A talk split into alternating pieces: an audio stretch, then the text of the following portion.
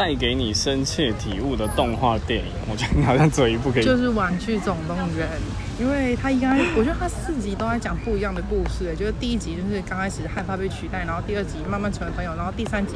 是就是感觉被主人遗留下来，然后他们也是很惶恐的那样子。